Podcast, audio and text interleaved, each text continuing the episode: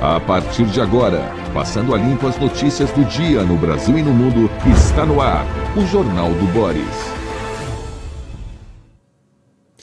Bom dia, muito bom dia. Está no ar o Jornal do Boris. O Jornal do Boris é um sobrevoo pelos principais caminhos da notícia a partir da primeira página dos jornais. E vamos a essas nossas primeiras páginas dos jornais nacionais e internacionais e nós vamos falando a respeito do que elas dizem. Uma notícia boa para começar. Está aqui a Raíssa. Raíssa Leal consegue nota inédita e se torna bicampeã mundial. Skatista de 15 anos morde troféu uh, SLF, SLS Super Crown, a Liga Mundial de Skate Street, após competição no ginásio do Ibirapuera, em São Paulo. Uh, título foi disputado entre seis atletas e Raíssa manteve a liderança desde a primeira rodada. Parabéns, Raíssa. Parabéns àqueles que se dedicam extremamente ao esporte que gostam.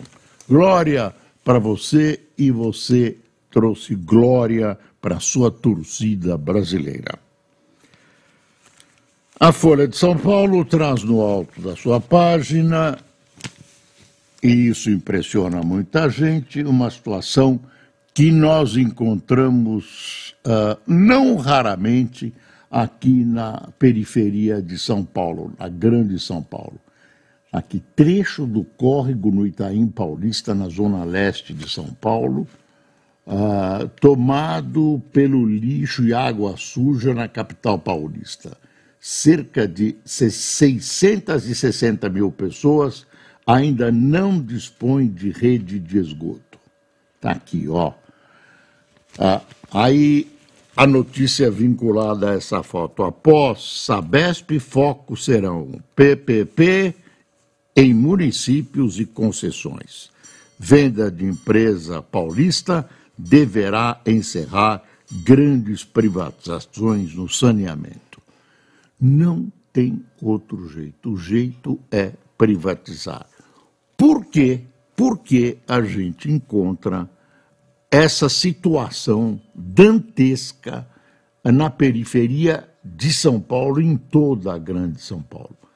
Simples, porque são obras enterradas. E essas obras enterradas, na visão dos políticos, não rendem votos. Então é muito melhor construir uma escadaria, uma ponte luminosa, uma fonte luminosa, ponte também luminosa, etc., etc., que tem visibilidade para poder pedir votos. Eles acham que educação né, e mais escolas e obras enterradas, como obras de saneamento básico, não encontrarão eco dentre os eleitores. E aí nós estamos nessa situação. Há uma série de providências, mas muito lentas. Devagarzinho, devagarzinho, vamos aumentando a cobertura uh, das áreas saneadas, saneamento, fornecimento de água, etc., etc., etc. Quer saber o que é isso? No país do tamanho do Brasil, isso é uma vergonha. Acordem, políticos porcos que deixam coisas como essas acontecerem. Letalidade policial, outra vergonha. Letalidade policial cresce em 16 estados no primeiro semestre. As mortes causadas por policiais aumentaram, causadas, eu pensei que eram letalidade dentre os policiais. Não, as mortes causadas por policiais aumentaram em 16 estados no primeiro semestre em 2023, em comparação com o mesmo período de 2022. Os números vão na contramão na média brasileira, onde houve queda de 3,7%. Então, ah, 16 estados, a, a letalidade policial aumenta. Os maiores aumentos ocorreram em Mato Grosso do Sul, Santa Catarina e Distrito Federal. Em São Paulo, as mortes causadas por agentes subiram 8,3%. Olha, quando a gente fala em letalidade policial, precisa tomar cuidado. Por quê? Porque algumas são causadas mesmo em refregas. Quer dizer, chega lá um policial, ah, no cumprimento do seu dever, encontra uma quadrilha de bandidos que recebe esse contingente policial a tiros. O que que, o que, que faz? Reage, tem que reagir. Esse telefone aqui me perturba. Tem que reagir. De alguma maneira tem que reagir. E aí acontece a letalidade. Aí tem os outros casos, que é a questão da incompetência. Ah, muitos policiais são incompetentes, têm medo, quer dizer, esquecem-se dos ensinamentos que receberam, esquecem-se dos ensinamentos ah, que receberam e ah, atiram à primeira vista. Né? Viu o bandido armado, atiram em vez de uh, pôr em prática a boa atividade policial. E tem casos que a gente conhece, e vamos ter que falar mesmo, de policiais que preferem matar antes de saber direito o que está acontecendo e antes de perguntar. Então, não é simples letalidade, não é ah, não podemos atribuir culpas aos policiais. Temos que dividi-los, pelo menos, nessas três categorias. Nessas três categorias. E olha, o pessoal despreparado conta mesmo. Tem muita gente que conta mesmo. Agora, a situação ah, da, do combate à violência, do combate à criminalidade, ao crime organizado no Brasil é um caos.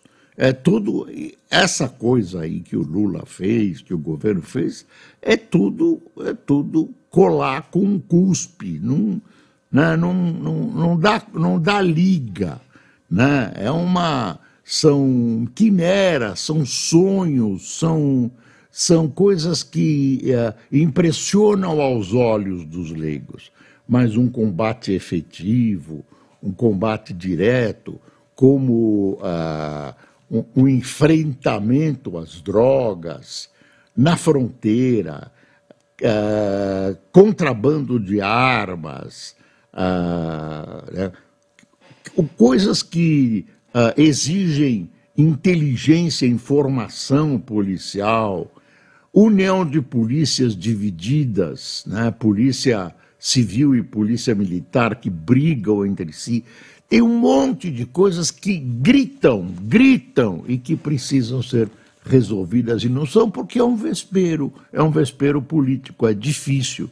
Então, vai empurrando com a barriga e a população vai sendo assaltada, violentada né, e morta né, em qualquer parte do Brasil. Em qualquer parte do Brasil, em maior ou menor número. Então, a questão da violência, né, que as esquerdas brasileiras, inclusive o PT, têm vergonha de combater, porque eles têm toda uma visão que eu não sei se é sincera, de recuperação de bandido, de vamos por uma nova tentativa de vida, etc, etc, uma coisa muito bonita, mas que não funciona. Então, a repressão que é o que necessita-se no momento em que a gente é atacado na rua, né, em que a, as nossas vidas estão em, em xeque, a repressão é, ficou para segundo lugar. Prisões em segundo lugar. Você vai ver a lei é cada vez mais frouxa, cada vez mais frouxa. Né?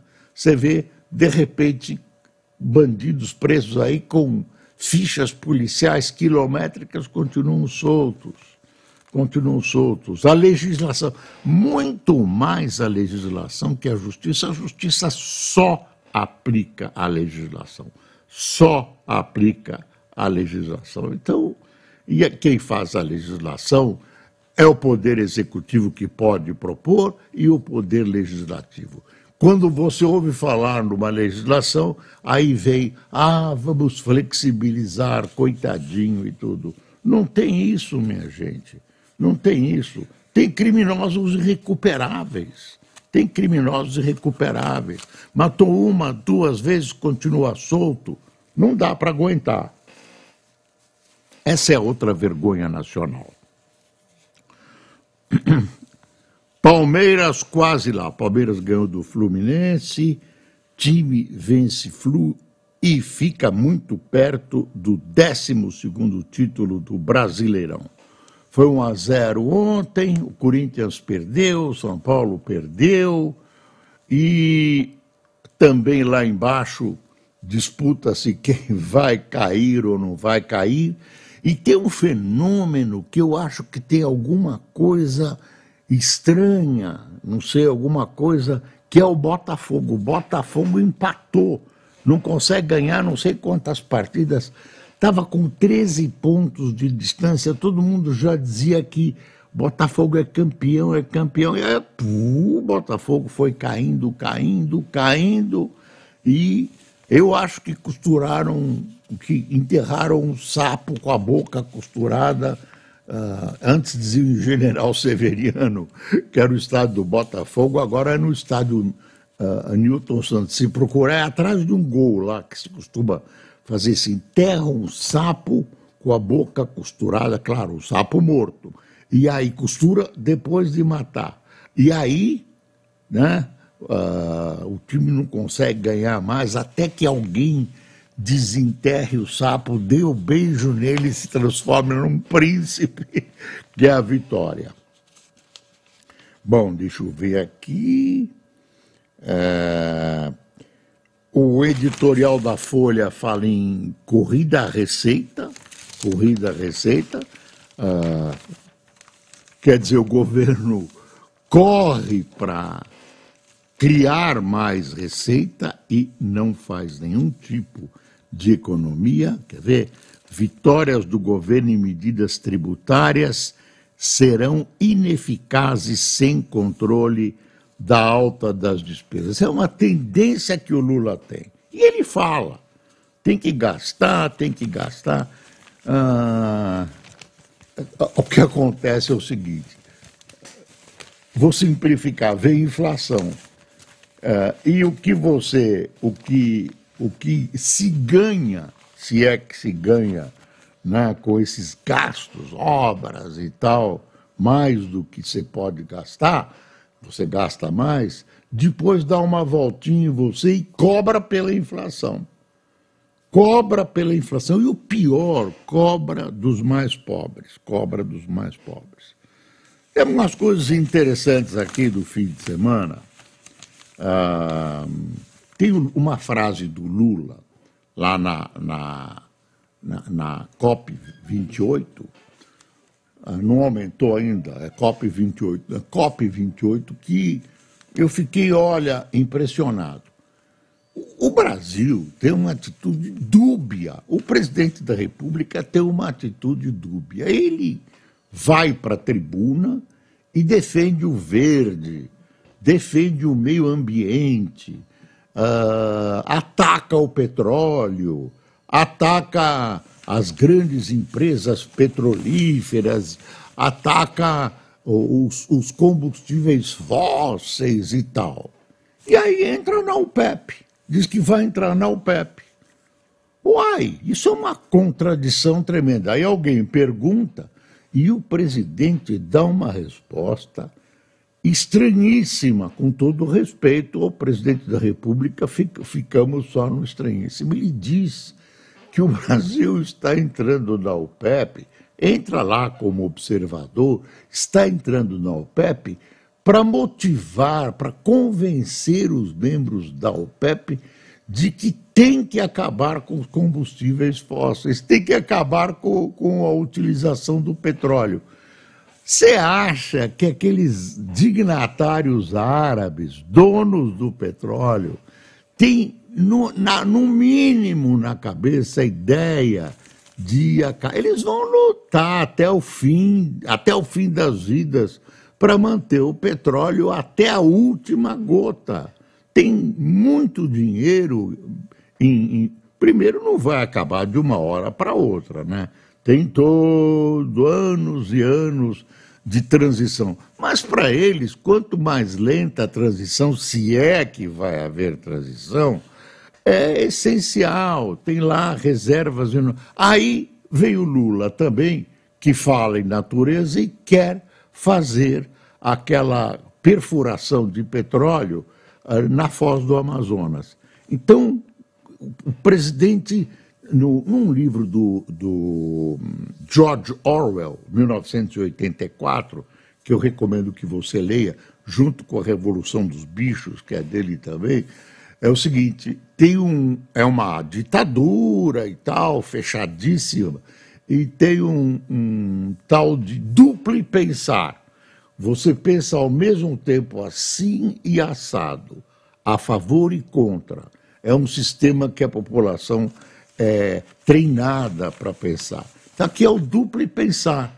Você pensa ao mesmo tempo em defender o meio ambiente e, ao mesmo tempo, você quer incrementar a sua indústria petrolífera.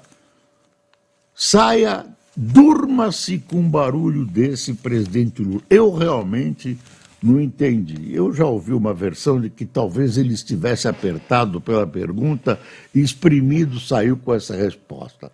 Mas não justifica que o presidente da República dê uma resposta dessa. Estou entrando na OPEP é, para convencer né, os países, os grandes países produtores, a abandonarem. As frases são minhas, né? o sentido é esse do Lula.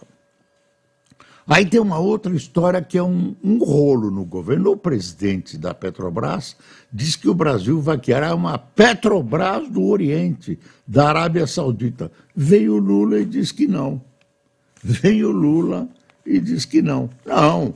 E diz mais, ele, ele é um sonhador, ele imagina Falar isso do presidente da, da Petrobras, ah, ele é um sonhador, ele pensa a mil por hora, não tem nada disso, eu não estou sabendo e tal. Mais uma confusão neste governo. Bom, tem outra coisa interessante no fim de semana, que é o doutor Dino. O doutor Dino Claro, no passado foi ah, duas vezes governador do Maranhão, foi deputado e falou coisas. Aí a Folha, um jornal cruel, muito cruel com o doutor Dino, foi atrás de coisas que ele falou. Foi atrás de coisas que ele falou. E ele falou, defendeu teses, defendeu posições uh, que ele hoje uh, não, não alimenta mais, que hoje ele é contra. Então, eu vou pegar algumas contradições desse. Está ah, tá aqui na matéria, que é do Matheus Teixeira. Quando era deputado federal, Dino afirmou que o Supremo era um órgão político e disse que o cenário justificaria a adoção de mandato de 11 anos para os magistrados. Então, ele queria, ele definiu o STF como político e queria um mandato de 11 anos. Aí tem uma frase dele assim: crescentemente o STF tem se tornado um órgão político. Isso não é nenhuma crítica, é bom para a sociedade essa participação, mas sendo assim, Tem que existir uma alternância do poder, afirmou em 2009 o atual ministro uh, da Justiça. Ele falou no site Conjur. Uh, deixa eu ver coisas mais. Além de ser um legislador negativo, julgando-se a lei que é criada pelo parlamentar é constitucional ou não, o STF também tem feito normas através de súmulas vinculantes. Me parece lógico que a vitaliciedade é negativa. Tem que haver uma alternância para quem exerce uma tarefa política, disse na ocasião. Será que ele pensa assim? E se não pensa, é muito interessante que ele esclareça amanhã, hoje ou na sabatina que ele vai enfrentar no Senado, na Comissão de Constituição e Justiça, por que ele mudou de posição tão radicalmente. Também o deputado Dino foi relator de um projeto de reforma eleitoral e incluiu a previsão de impressão de 2% dos votos no país, o que é rechaçado pelo TSE hoje. Ele queria voto impresso, uma parte em voto impresso, claro, para checar. Né? Ah, então, ele tinha dúvida sobre as urnas eletrônicas.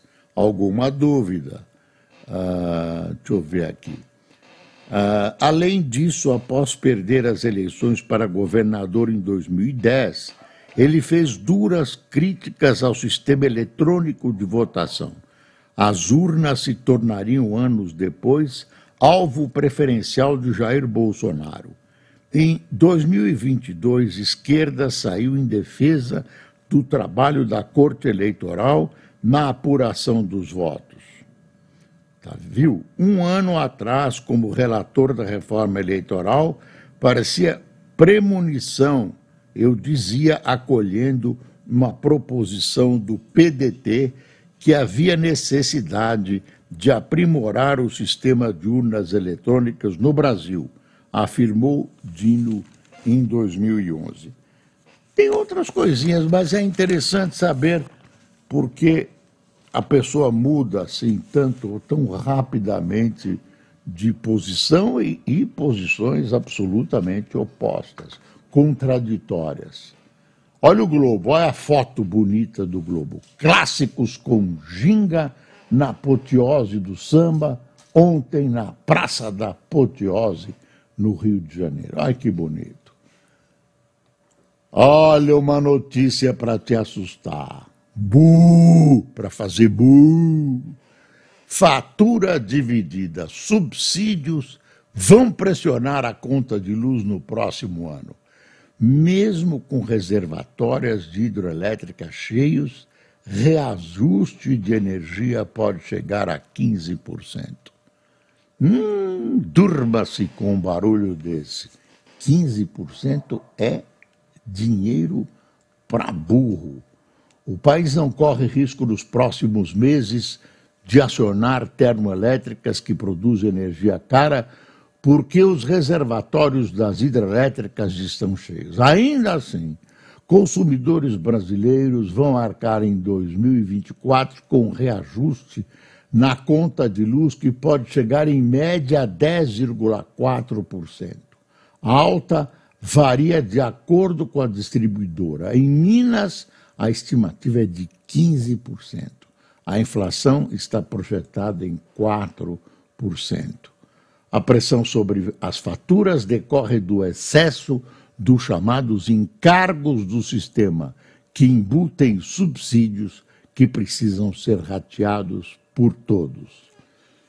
Já viu, né? Subsídio você paga. Na hora parece interessante. Ah, estão subsidiando é, o pão nosso de cada dia. Porém, a depois vem a cobrança. Ah, deixa eu ver. Fernando Gabeira tem um artigo, As muitas emissões da COP seteadas no paraíso do petróleo.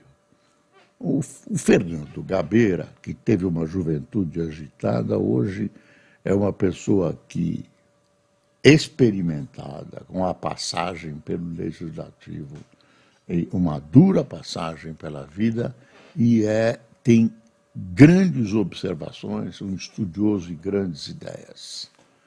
É uma figura. Ele está na Globo. Algum dia eu vou tentar trazê-lo como uma grande atração do Jornal do Bore. Já imaginou o Gabeira aqui? Ah, deixa eu ver.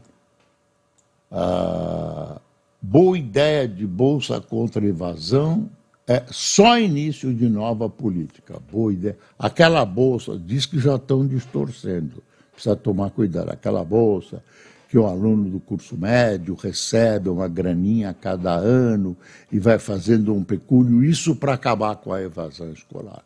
É um artigo do Antônio Góes. Eu gosto da ideia, mas ela não pode ser deformada, não pode ser transformada em outra coisa. Não pode. Ah, de repente o governo resolveu financiar, ah, entregar à iniciativa privada né, os, os ah, alunos universitários, criar bolsas e tal. O que, que os barões do ensino fizeram? Pegaram todos os inadimplentes e empurraram para essa, essa, uh, esse subsídio, né, esse prêmio do governo. Então, o pessoal que não conseguia pagar foi empurrado para lá e eles ganhando direitinho, sem, sem problemas de inadimplência, uma grana dos seus alunos. Quer dizer, não está correto, né? Não está correto, não. Isso é uma coisa meia.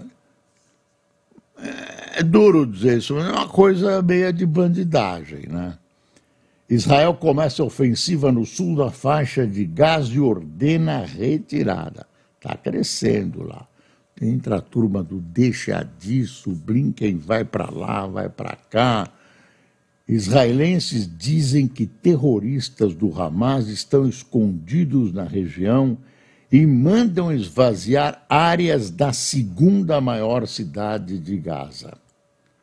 Ah, e aí tem o Lula dizendo: América do Sul não precisa de confusão, diz Lula sobre Guiana e Venezuela. Antes da notícia, um esclarecimento. Tem gente falando Guiana e tem gente falando Guiana. Aí eu fui ver qual é o correto. Os dois estão certos. Ah, ah, linguistas, ah, professores ah, adotam ora Guiana, ora Guiana. Então, eu fico com a Guiana. Quer dizer, o, o Maduro, ditador da, da Venezuela, fez um plebiscito, promoveu um plebiscito ontem, que deu 95% da vitória, tinha cinco questões, e o essencial é o seguinte: queremos esse equipo ou não? Esse equipo na vizinha ex-Guiana inglesa, que hoje é a Guiana, é, é um rio que divide uh, um território, dois terços ficam a leste e a oeste, grudado na, na Venezuela, fica o, o, o que eles chamam de território de Essequibo, que de repente se ficou sabendo que tem tudo, petróleo, uh, cobre e tal, e aí a Venezuela quer. E a Venezuela fez um plebiscito, ganhou o Queremos esse equibo por 95%.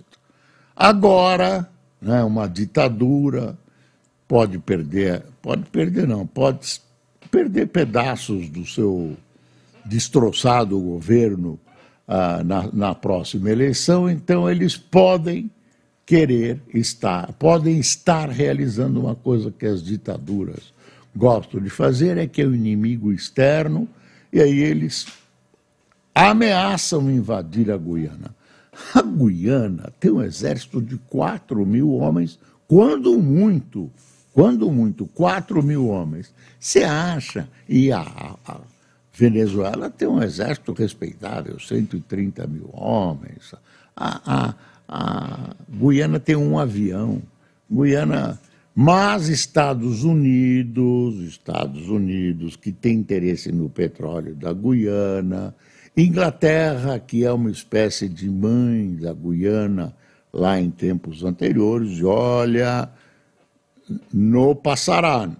Agora, tem o seguinte: para entrar na Guiana, para invadir a Guiana, uh, tem a fronteira toda. Grande parte da fronteira é floresta. É, não dá para um exército passar assim.